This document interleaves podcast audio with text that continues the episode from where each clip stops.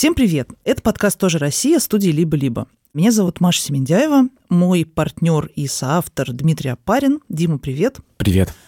У нас второй индустриальный выпуск. Мы говорим о промышленном районе. Но если в прошлом мы говорили в целом о том, что такое территориальная идентичность э, индустриального района, а как живет район, когда оттуда уходит промышленное предприятие, когда мы говорили об идентичностях э, современных э, заводских рабочих в России.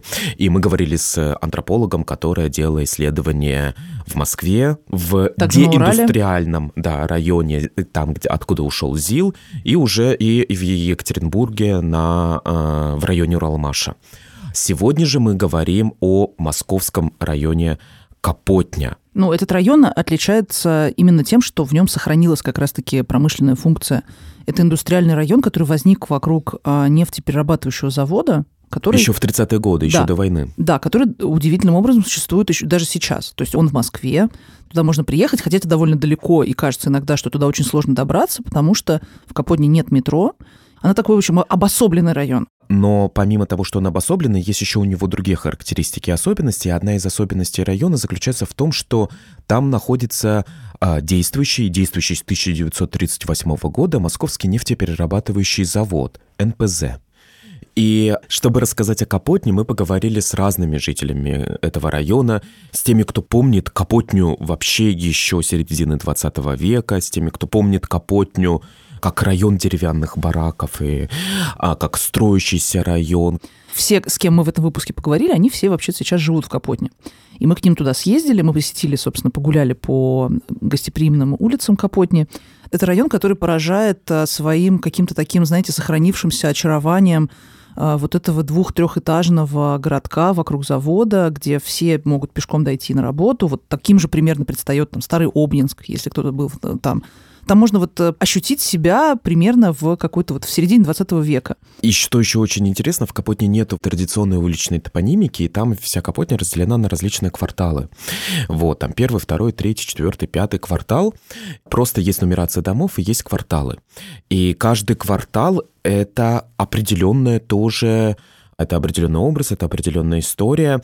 И еще мы поговорили как с молодыми людьми, у которых есть свое представление о Капотне, чьи родители жили в Капотне, так и мы хотели поговорить, конечно, с пожилыми людьми, которые помнят советскую Капотню и Капотню 70-летней, например, давности. Особенно нам было интересно поговорить с теми, кто помнит Капотню в какой-то момент всеми как раз-таки воспринимаем очень по-разному момент э, развала Советского Союза, когда действительно вот поменялась парадигма, то есть до этого это был такой, допустим, э, понятный какой-то заводской район, тут все поменялось, внезапно возникло какое-то ощущение, что как будто мы живем где-то не там, но, с другой стороны, выяснилось, что у работников завода все еще сохранилось очень сильное чувство к заводу, и даже, может быть, это было подкреплено материально. И есть такой вот стереотип, да, какой-то даже, скажем, миф, да, о Капотне, о том, что это такой очень какой-то мрачный индустриальный район, на самом деле там все люди очень неплохо жили в 90-е годы, как нам рассказывают, собственно, а, вот одна из наших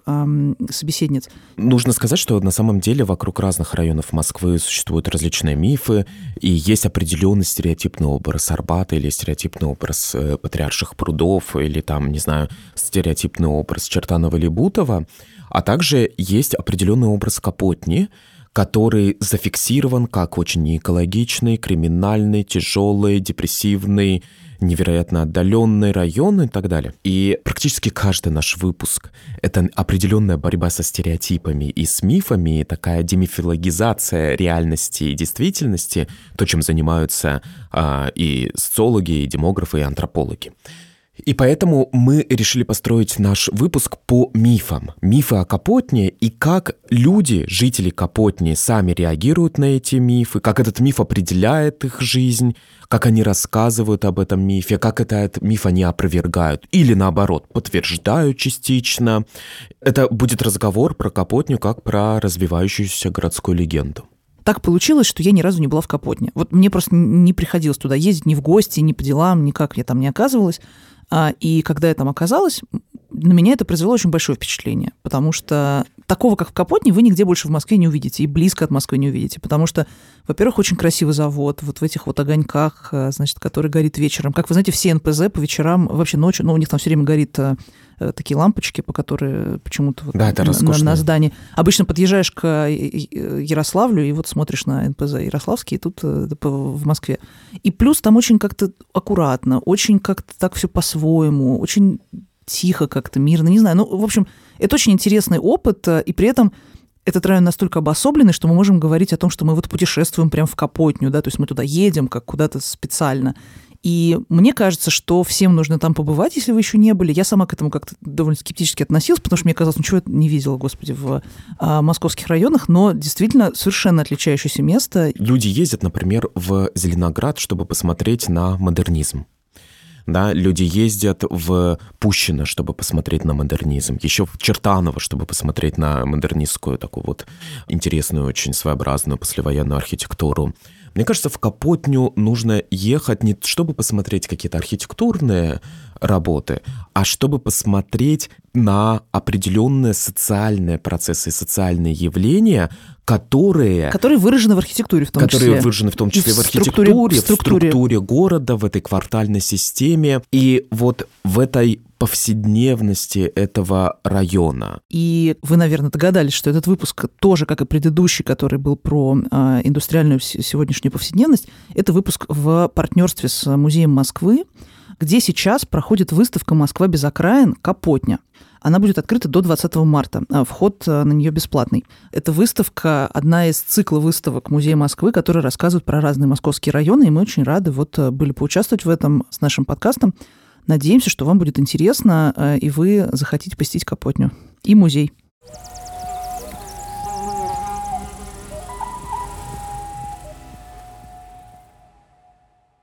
Я родилась на Покровке. В Москве, естественно.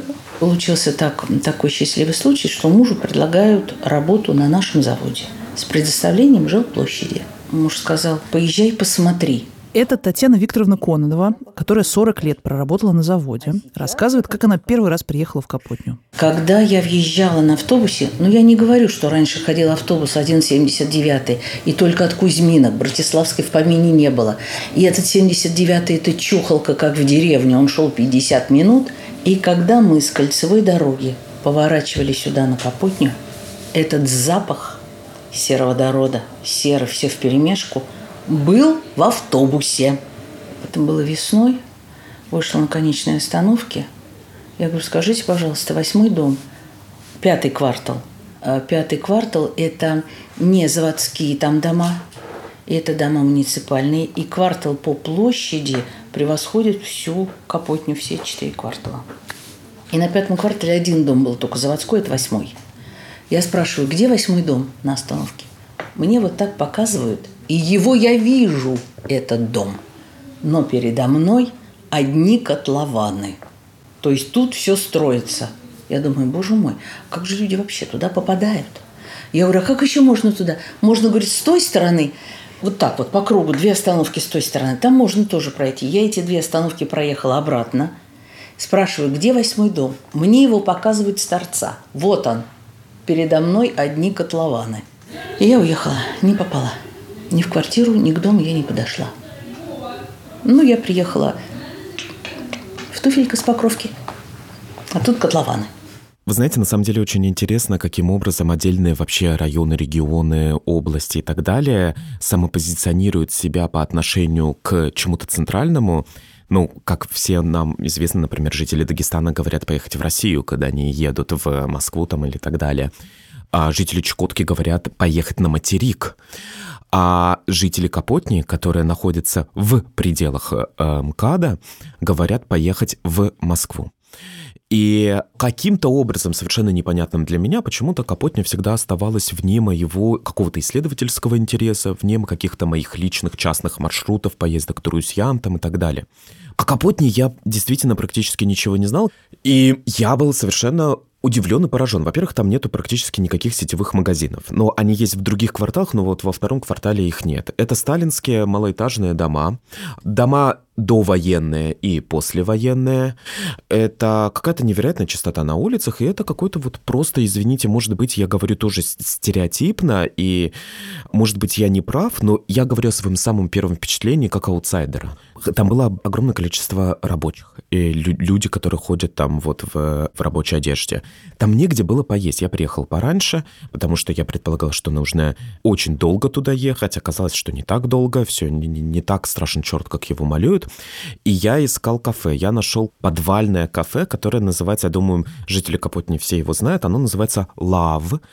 Оно абсолютно фиолетовое оно все внутри фиолетовое, оно безумно фиолетовое, это совершенно замечательно. Я был единственный человек, который не был в форме. Это была такая золотая осень, было тепло, было солнце. Я шел, я видел какую-то невероятную чистоту, какую-то ухоженность, и у меня было абсолютное ощущение, что это не Москва даже, со всем хаосом и так далее, что это какой-то не очень богатый пригород Торонто, например. Я хочу сказать, что, возможно, вот эти вот сравнения, знаете, когда увидим что-то красивое или что-то очень классное, мы всегда это сравниваем с чем-то таким нероссийским. Не находится лучшего примера, как описать какое-то государство с большим вниманием к чистоте улиц или там с какой-то другой экологией. Но, тем не менее, действительно, Капотни вообще производит какое-то очень такое необычное впечатление. Я помню, когда я туда приехала, там очень много всего строится. И видно, что там строятся дома, строятся какие-то там, а, благоустраиваются какие-то скверы, там что-то перегорожено было. Я поехала встречаться с отцом Стефаном в церковь. Был такой конгломерат деревень. Ну да. Назвали ну, Капотни в честь одной этой деревни. Тут их много было там вот. Это отец Стефан, священник Капотнинского храма Рождества Пресвятой Богородицы. И люди здесь жили вполне себе по-деревенски. И какая-то как бы немножечко такая городская жизнь началась именно, когда здесь в 35-м, по-моему, году появился этот завод. И э, я приехала, и у меня было, на самом деле, немножко другое впечатление, потому что Первым делом я приехала и увидела отпевание, потому что там, соответственно, рядом с храмом прям находится кладбище. Я приехала, там уже вижу гробы стоят, значит, две, два автобуса «Ритуал». И я, значит, захожу в храм и вижу, что отец Стефан отпевает. И я думаю, так, окей, мне надо погулять. Я немножко пошла погулять, обошла, значит, храм, смотрю на храм и думаю, ничего себе храм, наверное, новый построили в 90-е годы. А обхожу, значит, я его и вижу а, надпись о том, что здесь покоятся, значит, тела мучеников, которых расстреляли во время мятежа, там что-то там, во время революции. Я думаю, что вообще, каким образом, я не понимаю. Ну, то есть это же какой-то, наверное, новый храм, наверное, они на месте построили. Потом выясняется, что это вообще-то старый храм, что на самом деле этот храм стоял там еще, когда там была деревня Капотня. Вот там сохранилось надгробие священника, умершего в 1858 году. Угу. Вот. Вот он тут 40 лет священствовал в этом храме, такой отец Алексей. Могилы неизвестны, сохранилось просто вот его надгробие. Этот э, наш храм замечателен тем, что здесь служил один из э, новомучеников, такой отец Сергий Лосев, погибший на Бутовском полигоне. И тоже погибший он потом уже как бы отдельно, но тоже репрессированный, скончавшийся в, концл... в ГУЛАГе, в концлагерях, его матушка, его супруга, такая новомученица Варвара. И возвращаясь в сегодняшний день, смотрим мы на храм и видим, что он стоит уже, конечно, абсолютно посреди а, города. Он стоит ближе к реке. Мы с отцом Стефаном пошли гулять, э, немножко вокруг посмотреть, что там еще происходит. Зашли, значит, на кладбище. Это кладбище очень уютное, очень аккуратное, очень красивое. И мало того, отец Стефан, так как, я признаюсь честно, он еще и мой университетский преподаватель, потому что Отец Стефан, как э, Степан Сергеевич Ваниян, преподавал у нас в МГУ на истории искусства. Он преподавал мне психологию искусства. И мы идем гуляем, и отец Стефан мне показывает какой-то пригорок и говорит, вот, а вот, между прочим, это вот Вятический курган. И оказывается, что это какие-то курганы племени Вятичей, которые вообще здесь жили еще там до государства российского и до всего. Все довольно древнее. Тут как-то какое-то время еще оставались сваленные в кучу надгробия 19 века, но потом их куда-то унесли, утащили. О, видите, там вот это такая деревянная, как и называется, типа часовня. Деревянная? Не деревянная, белая, каменная, а, вижу, кирпичная, да, кирпичная, кирпичная. Да, это как бы такой памятник э, французским солдатам. Здесь был госпиталь в 12 году, ага. вот, которые умирали, их здесь хоронили. Вот здесь даже находят до сих пор там всякие пуговички металлические, когда копают могилки монетки даже вроде как. То есть Капотни вообще оказывается каким-то местом укорененным э, в истории. Очевидно, что Заселена почти... с неолита. Да, да, как обычно говорят. Вообще про любое место, наверное, можно найти какие-то корни, но часто тебе просто кажется, что под всеми нашими панельными домами, да, под всеми нашими там магазинами, дорогами и так далее, эта древность так далеко, что мы ее там уже не найдем, и вообще это все уже похоронено. А тут это все а, вот как бы на поверхности находится. И в конце вот этого пути я поняла, что вообще-то я в Капотне провела очень мало времени, но у меня осталось какое-то супер приятное ощущение, что я побывала где-то, куда я хочу еще раз приехать, посмотреть, вернуться. Мы не всегда даже знаем, в каком районе мы находимся, когда мы находимся в Москве. Это Арбат, Пресня или это Тверской район, да, и ты не совсем не, не всегда понимаешь, потому что все-таки Москва имеет абсолютно метроцентричные такие, такое представление. А Капотня вне находится, вне этой ветки метро. Поэтому как бы это совершенно отдельный район, в котором не действует вот эта московская ориентация на местности. Ну, вообще очевидно, что, конечно, добраться в Москву для жителей Капотни исторически было довольно сложно, потому что там не было метро, как Дима уже говорит, и там еще не было даже какого-то ближайшего метро. То есть метро туда просто еще не дотянули ну, в те Братиславское это метро, по-моему, 90-х годов. Да, да, то есть метро там построили вообще сравнительно недавно. Тем более оно вообще не там, до него еще надо доехать. И как э, мы можем себе представить, это путешествие, соответственно, на каких-то автобусах, еще на чем-то. И это все довольно трудно, тяжело, долго и сложно. И вообще возникает вопрос, зачем тебе это надо. Но, конечно, это может быть надо для того, чтобы, например, где-то учиться, да, или там ехать на работу, если ты не работаешь на заводе, но почему ты живешь в Капотне. Вот, соответственно, это превращалось в такой своеобразный квест. А я в Люберцы ходила пешком. У нас автобуса раньше не было, была такая крытая машина. Рассказывает Татьяна Зоря, директор Дома культуры в Капотне. Я уезжала в 6 утра уже на, автобус, на этой машине. Училась в институте 7.45. Это очень рано было. Надо было доехать до Люберец на электричке. И вот мне все спрашивали, где ты Капотня? Когда опаздывала, это было непонятно. Ну, в 7.45 начали заниматься. Где, где вы Кап... учились? Нефтяной институт. Губкина. Да. И когда мне делали замечание, я э, робко снялась. Где? В Капотне. Никто Капотне не знал, нет Капотне. Так что очень напряженно было, весело было, было нормально. А на машине? Какая машина? Такси. Ты не с ума сошел. Такого понятия никогда не было. Сейчас, сейчас вам такси подавай. Нет, люберцы. Опоздал пешком кондюхой. Капотня, она вообще изолирована. То есть куда-то дойти пешком из Капотни нереально. Это Аня Цейтлина, жительница Капотни, чья бабушка получила впервые квартиру в этом районе, а, работала на заводе, и Анина семья уже очень давно живет а, и связана с Капотней очень тесными связями. Да, вот сейчас недавно стало возможно уехать из Капотни на велике, потому что появилась велодорожка, которая соединяет э, район, микрорайон Капотня с районом Марьино. До этого долгое время, ну, то есть э, этого ничего не было, и ты мог только автобусом куда-то добраться. Метро тоже нет в Капотне, это тоже постоянный вопрос, который, я не знаю, там, задают, например, водитель такси, когда вас построят, в конце концов, метро. Но ну, тут тоже понятно, что никогда, потому что Капотня вся там, не знаю, там нефти, нефтепровод, да, там все-таки идет перегонка нефти, и строить что-то под землей.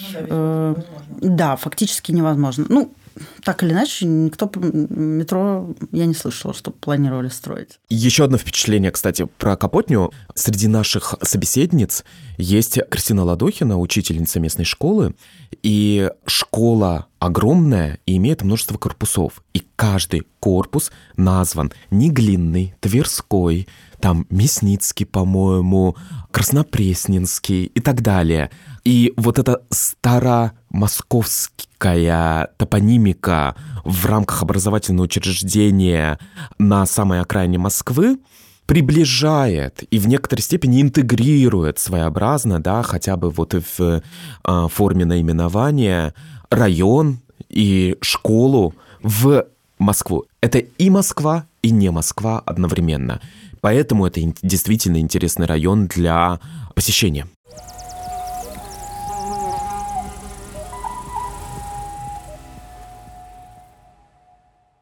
Последние, я думаю, лет 10 появляется очень много различных фотопроектов, социологических исследований, антропологических исследований, посвященных моногородам. А вот Капотня — это не моногород, это монорайон. Все в Капотне связано с заводом. Никто не говорит, какой завод, да, все просто говорят завод, как завод с большой буквы. А местные все, вот мы, мы за завод глотку драли везде. Потому что Вот я ездила в институт, училась на вечернем, на заочном. А это Валентина Васильевна Мамонова, ветеран службы на заводе. Я приезжала э, после смены, ехала полтора-два часа до института на Ленинский проспект. И возвращалась сюда. Я приезжала, лекция отсиживала, все, я ехала вот с такой головой. Я въезжала в Капотню, у меня голова проходила. Дело в том, что практически все жители Капотни оказались в этом районе, потому что они были сотрудниками завода. Обязательно у кого-то в семье кто-то работает или работал на заводе. Всю жизнь дедушка работал на заводе. А вот это учительница местной общеобразовательной школы Кристина Ладохина. Какое-то время работал там и мой папа. В Капотне есть заводские династии.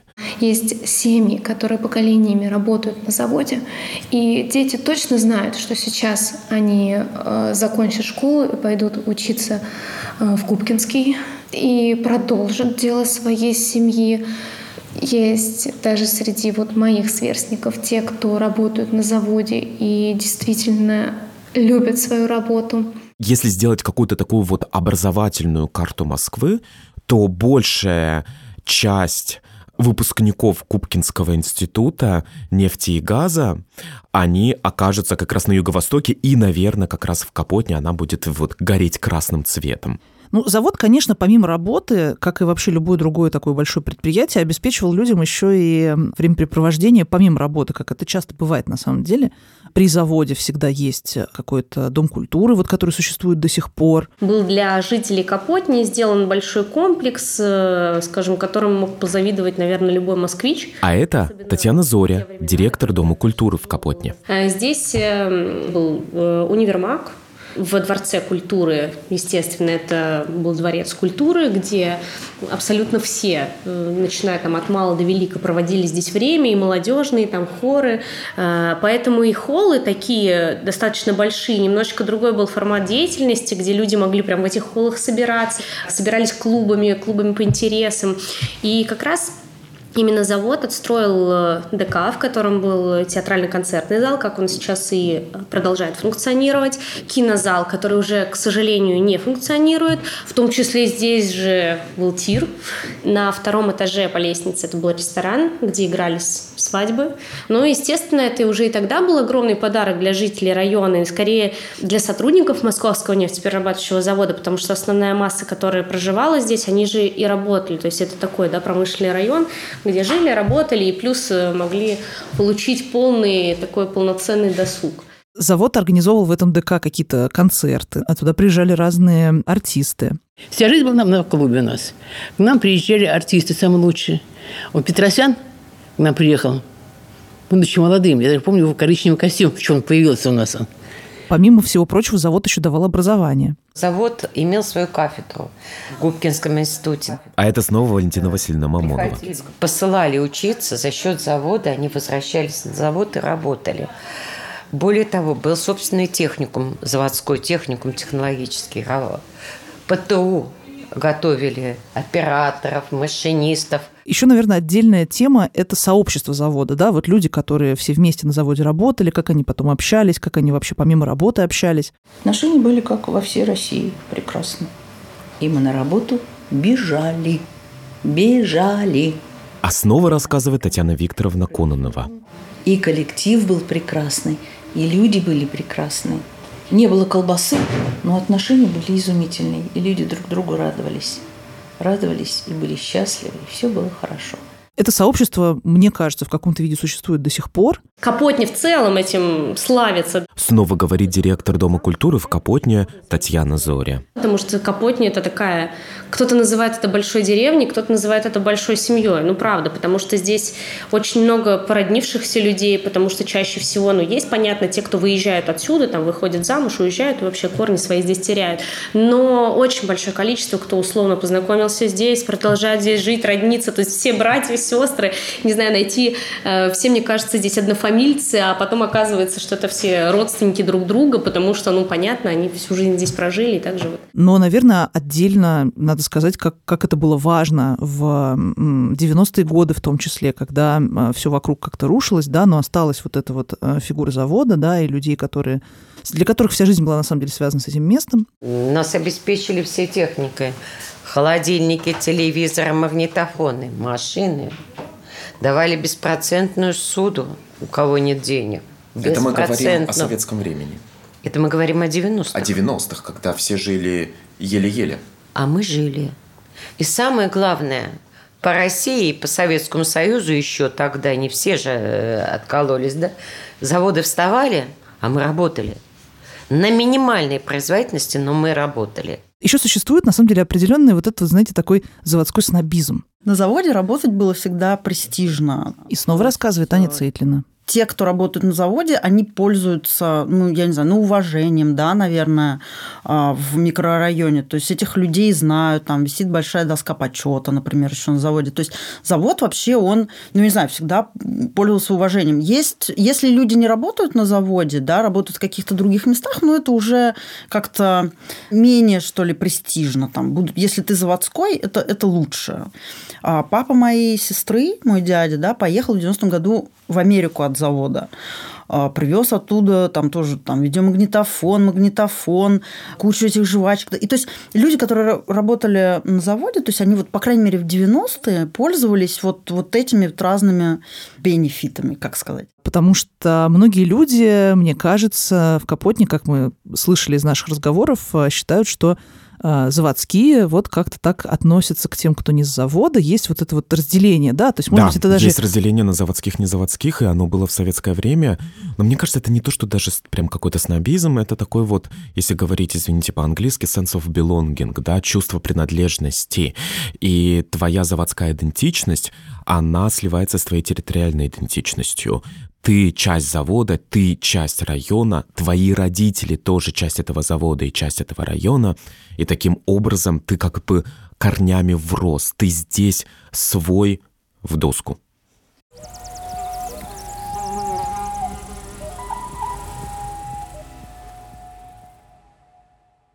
Удивительно, что на самом деле вот это вот э, заводское братство какое-то, да, какое-то сообщество, которое существует на заводе, определенное количество мифов э, вокруг э, завода и каких-то воспоминаний, да, о том, как вообще завод присутствует в твоей детской жизни в том числе.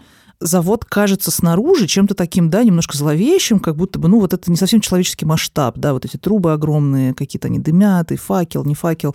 Но люди, которые, конечно, живут внутри, они совершенно иначе это воспринимают. Есть все-таки вот это вот э, стойкий какой-то миф о том, что это загрязненное место. И очень важно, что для местных жителей это совершенно другая история. Потому что пятый квартал находится около Москва-реки. Снова рассказывает Татьяна Викторовна Кононова. И построен он так, что роза ветров, знаете, что такое роза ветров, да? Она не с завода на квартал, а наоборот, с речки на завод. Поэтому там никогда никаких запахов не было даже тогда. А сейчас я хочу сказать, пш, сейчас Капотник как цветок, не только что запахов. Здесь же и, и птицы, и утки, и дичь, и зайцы. И, это, по заводу, я извиняюсь, лисы и зайцы бегают. Да, потому что на самом деле в Капотне очень своеобразным образом сплетаются разные экологические повестки. То есть, с одной стороны, местные жители э, живут на берегу реки. Это, это прям вот, ну, там, лес, река, поле, все это есть. Это буквально как в деревне все. Ну вот вы видите, вода прозрачная, даже вон рыбка маленькая, хвостиком шевелит. И ничего здесь вот-вот не плавает. Кстати, а часто купается? Нет, не купается. Даже во время жары? Не, не купается. И поэтому там а, раньше, в общем-то, и грядки какие-то у всех были, там помидоры они сажали, да? Вот там, где сейчас наши дома стоят, вот, параллельно, там был э, колхозный сад. И мы там яблоки воровали. Натрясем, яблоки ели. Еще мы из Москвы в реку ездили, морковку воровали. На лодке плавали, нас-то перевозили. Вот здесь стек- стеклышком почистим ее морковку. Она хорошая была, вкусная. Все наши были занятия. А у морковку у кого воровали? Ну, там колхозная была, интересное дело, у кого. На территории завода выращивали розы, выращивали калы, выращивали помидоры. Какие помидоры? Берешь помидорину, она пахнет помидориной. Просто обалденно. И продавали здесь же своим работникам. И розы, и помидоры по сходной цене. Ну, Плюс есть очень интересная история, что жители не воспринимают Капотню как экологически неблагополучное место. Ну да, люди рассказывают там о животных, которых они встречали и встречают. Люди рассказывают о том, что это таких зеленых, на самом деле, районов в Москве немного и так далее. Возможно, вы об этом не слышали, но у нас здесь живут выдры, лисы, кого только вы не увидите здесь. А это опять рассказывает учительница Кристина Ладохина. А лисы иногда бегают по району. Пару дней назад возле дома заходила вечером в подъезд, было достаточно тихо, народа нет, машин не ездит, и трусцой бежит лисичка не обращая ни на кого своего внимания. Да. Например, пару лет назад э, дети с, э, со смены, это футбольный клуб наш, э, рассказывали, как они кормили сосисками лесу. Прям вот на поле.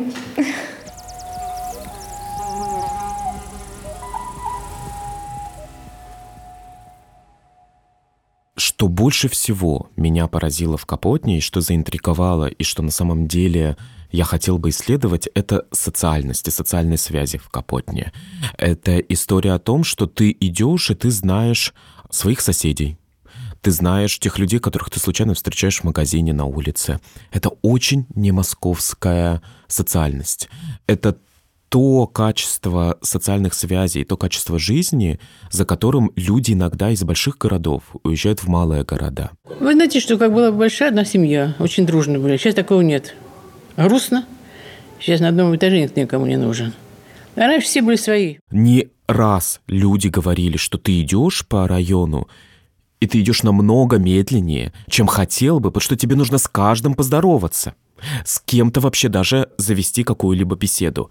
Я делал исследования по Старой Москве, и в некоторой степени, мне кажется, это соответствует тем социальным связям, которые были в старом историческом центре в 60-е, например, годы, в 70-е годы, еще до расселения коммуналок, когда люди знали всех, кто живет в том или ином доме, всех, кто тусуется в их дворе, а также шли по бульвару и не могли пройти этот бульвар час, потому что каждый раз, как одна женщина мне говорила, сцепились языками и часа, наверное, два не могли их оторвать. Я бы тут сказала про две вещи. Вообще, Капотня, с одной стороны, кажется, что вот эта ее территориальная отдельность, она какая-то немножко выключающая тебя да, из какого-то общего московского контекста. Но, с другой стороны, в каком еще другом районе Москвы ты можешь жить и чувствовать свою вот эту безусловную территориальную принадлежность, чувствовать свою, свои, свои корни, чувствовать, что ты вот отсюда, здесь есть все твои, вы можете, не знаю, встретиться в другом районе и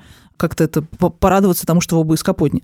А с другой стороны, Капотня до сих пор, благодаря этой своей обособленности, обладает рядом а, очень привлекательных каких-то свойств. Например, не только пожилым-то людям там хорошо жить, да, а, вот, например, некоторые наши а, собеседники, они молодые люди, но они живут в Капотне до сих пор, потому что им там нравится. Им нравится, что там малоэтажная застройка по большей части. Им нравится то, что там зелено. Им нравятся дома, в которых они живут. Хотя с этим тоже есть определенные проблемы, потому что дома, а, которые были построены в середине 20 века, они не всегда хорошего качества можно себе представить, что кто-то из э, не знаю, молодых семей соберется вообще, в принципе, переехать в Капотню, потому что там все есть для жизни. Это действительно как переезд в такой небольшой, уютный город. И тем не менее, ты в пределах Москвы, у тебя есть все московские а, какие-то бонусы и радости в виде медицины, там, не знаю, чего еще, да? Это абсолютно семейный район. Снова говорит директор Дома культуры в Капотне Татьяна Зоря. И если найдется человек, который мне скажет, что, ой, да нет, э, там, не знаю,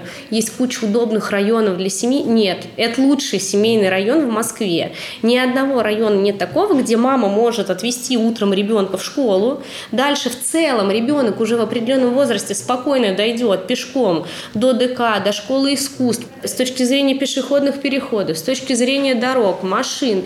Ну, то есть здесь спокойно. И это сто процентов удобно, комфортно, особенно с изменениями, которые у нас сейчас, есть вот с набережной. Это просто это подарок судьбы, когда ты можешь утром отвезти, вот как я говорю, в школу, в ДК, в школу искусств, успеть никуда не ехать, э, сразу сделать спокойные уроки, у тебя еще время будет на погулять в комфортном, прекрасном районе.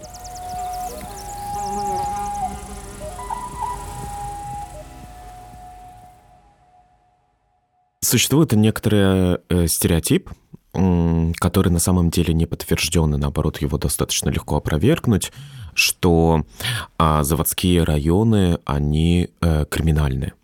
И что если тут живут рабочие, значит, тут вот все неблагополучно. Но это совершенно не так. Это э, стереотипы, миф из вот этого определенного социального высокомерия. Это то, о чем мы говорили в прошлом выпуске, о том, почему вдруг э, рабочим оказалось быть не очень престижно, например, или не очень, а, и вообще ты не можешь этим гордиться. Почему не можешь? Ты можешь этим гордиться, и рабочая династия – это великая вещь и так далее. А рабочий, наоборот, ассоциируется с определенным таким честным трудом, с э, квалификацией. Капотня или Аль-Капотня, как ее могут называть после вот этого сериала. Но для того, чтобы понять Капотню, совсем не нужно смотреть этот сериал. Я думаю, что он не имеет ничего общего с Капотней. Капотня реально совершенно, на мой взгляд, безопасный район. Интересно, что если действительно сами жители изнутри не воспринимают ее как какое-то опасное место, ну и объективно, видимо, это не совсем так, да, в 90-е годы там были какие-то эпизоды, да, но как минимум а, можно говорить о том, что Капотня внутри делится тоже ведь на районы, и у этих районов тоже внутри самой Капотни своя репутация. Есть районы откровенно с плохой репутацией, про которые все говорят, что вот там плохо. Часто это связано с конкретными какими-то учреждениями, да, или с конкретными какими-то там есть районы, например, где живут люди, которые лишили своей недвижимости. На особом положении всегда был, например, первый квартал Капотня. Снова рассказывает Аня Цейтлина. Я боялась этого места, помню, в детстве, несмотря на то, что я туда какое-то непродолжительное время ходила в детский сад, но в последующие годы прям было страшно туда ходить. Поэтому я предпочитала пятый квартал. На пятом квартале тусоваться. А что такое было с первым? А вот э, с первым кварталом там, ну, как-то вот ты туда ты туда приходишь, и как-то сразу тебя окружают люди, какой-то вот прям как зомби, я не знаю, они. Почему Но там? самое знаменитое место там чудильник. Это общашка. Я слышала, вот, я с огромной трещиной, да, да, да, посередине. То есть там он уже трещит от того количества людей, которые там просто проживает. Э, это общага? Это общага. В которую, в которую кто селился? То есть люди, которые тоже на заводе работают? Или... Наверное, тогда э, какое-то время там тоже жили заводские, но вот последние лет 10-20, наверное, это место, куда выселяют э, тех, кто не платит по счетам. Общежитие такое у нас соседи там жили. Когда вот коридор вот такой вот, где не видно конца. Одна кухня метров 30 на всех. И один туалет в конце коридора. Из-за этого, видимо, называлось «чудильник». Но это, конечно, совершенно не уникально для самой Капотни. Это, в принципе, во всех районах, во всех городах в 90-е годы можно было встретить. Да и не только в 90-е, в общем, понятно.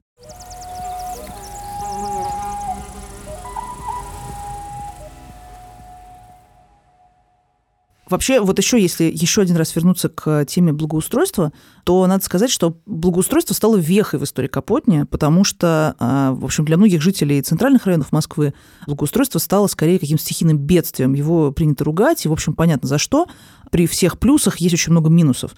А в Капотне совсем не такое отношение, как и во многих, на самом деле, других районах, а, где, ну, в новых районах, назовем их так, да, с застройкой какой-то более, там, 20 века, да, или там уже современной, в этих районах действительно появление каких-то выделенных велодорожек, да, или каких-то парковых зон с симпатичными скамеечками, все это, все это примерно одно и то же, да, но оно приносит ощущение причастности к большому городу, к какому-то большому проекту, к тебя как бы вписывают в современность, да, вот с помощью вот этого всего. Я не знаю, это, может быть, старый вот миф тянется за словом Капотни, вот этот хвост, но сейчас... Снова рассказывает Татьяна Викторовна Кононова. Очень приличный район. И все время, он всю жизнь был очень зеленым районом. Не везде в Москве столько зелени, сколько в Капотне. Но мне кажется, да, это действительно определенная достопримечательность и потрясающая набережная, которая была сделана в Капотне. Как-то не всегда удобно э, хвалить благоустройство, но в данном случае как-то ты всегда чувствуешь себя, что вот у города так много проблем на самом деле. И у города столько изъянов и столько нерешаемых и усугубляемых проблем. Но в данном случае вот внешний определенный такой порядок в Капотне это благоустройство навело. И, наверное, как раз это тот район, которому это благоустройство было, было необходимо. Плюс это просто, ну, симпатично, что ты скажешь. Ну, то есть, конечно, по сравнению с тем, что, возможно, а, было, там какие-то были необустроенные пустыри или еще что-то, это все превращается в какие-то классные зоны, и жители, вот уж тут нам сложно судить, да, но сами жители говорят, что это очень приятно. Если мы говорим вообще в целом о том, что меня впечатлило в Капотне, то меня впечатлил Дом культуры. Это огромный Дом культуры, это очень красивый модернизм. И это Дом культуры, в который я вошел, и у меня произошло такой вот ностальгическое, ностальгический какой-то такой вот удар в хорошем смысле этого слова я вспомнил вот все эти дома культуры, в которые я ходил в детстве, в ТЮЗ, там, на какое-то чтение литературное, там, музыкальную школу, художественную школу, как там пахло, как там все это выглядело, как там, э, какой был паркет, какая была плитка, даже не плитка, а вот это такое каменное покрытие, а зимний сад, гигантский зимний сад с фонтаном в вот в этом а, бетонном мраморном а, ДК. В этом столько на самом деле ценного, и в этом столько важного для, для нас, для всех, кто вырос в этих ДК, кто ходил в эти ДК, кто э, ходил во все эти бесконечные кружки, там огромное количество кружков. Но там есть различные а проекты уже, и уже, по-моему, даже есть готовый проект по реконструкции и этого ДК. Мы шли, я говорю, ну вот этот паркет, ну нельзя, ну его нужно как-то почистить, его нужно закрепить, укрепить, там и так далее. Это все очень важные элементы, которые мы понимаем, что нужно сохранять метлаховскую плитку. Но вот тут вот сложнее кого-либо убедить, что нужно сохранять вот эти модернистские интерьеры. И я очень надеюсь, что Дом культуры не превратится в эти типовые кинотеатры, э, не превратится вот в эту обезличенное без корней культурное учреждение, что образ некоторый увядающий, может быть, в некоторой степени образ Дома культуры с зимним садом и со всеми этими декоративными элементами. Это часть идентичности района, и это часть архитектурного образа района, который не является, скажем, историческим, в котором нет дореволюционных памятников архитектуры, но в котором есть памятники архитектуры 70-х, 80-х годов, хоть они не являются объектами культурного наследия, но они очень важны для визуальной архитектурной целостности района.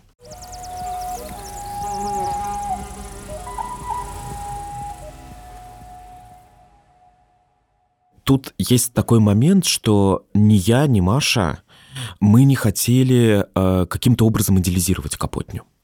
Но когда Капотня до такой степени демонизирована, то единственной формой рассказа о Капотне — это как раз вот разоблачение этой демонизации, разоблачение этих мифов. Поэтому иногда в некоторой степени может быть этот выпуск может кому-то показаться каким-то лилейным, но на самом деле нет, нет. Просто в, в информационной повестке существует определенный перегиб, и мы хотели немножко как-то это сбалансировать, с одной стороны. С другой стороны, мы знаем о Капотне в первую очередь от жителей Капотни, и жители района любят район этот, и хвалят его, и ценят его, и никто их не заставлял хвалить этот район. Они могли сказать, да, этого просто кошмар, ужас и катастрофа. Но никто такого не сказал. И все наоборот хотели показать и рассказать о красоте и о плюсах жизни в Капотне. Надеюсь, что вам понравился этот выпуск. Если вам а, стало интересно вообще, что происходит в Капотне, если вы там ни разу не были, то обязательно сходите на выставку в Музей Москвы, а, где, кстати, а, кажется, есть еще экскурсии по Капотне, на которые можно записаться, бесплатные, и, в общем, это должно быть очень интересно. Это был второй выпуск, посвященный Капотне, который мы сделали совместно с Музеем Москвы. Если вы еще не подписаны на нас в социальных сетях, то подпишитесь, пожалуйста, на нас в Инстаграме и поставьте лайки тем публикациям, которые вам понравятся. Помимо этого, мы есть на всех подкастерских платформах, где тоже будем очень рады вашим отзывам. Если у вас есть предложения о каких-то других темах, которые вы хотели бы услышать в наших выпусках, или о героях, которых вам хотелось бы услышать, то, пожалуйста, пишите нам в личку, пишите нам комменты. Мы все это рассматриваем, нам это все очень интересно. В этом выпуске мы работали вместе с нашей командой, с продюсеркой Гульнарой Делекторской, редакторами Лизой Каменской и Семеном Шишениным. С обработкой полевых записей нам помог Алексей Зосимов – а наш звукорежиссер Павел Цуриков.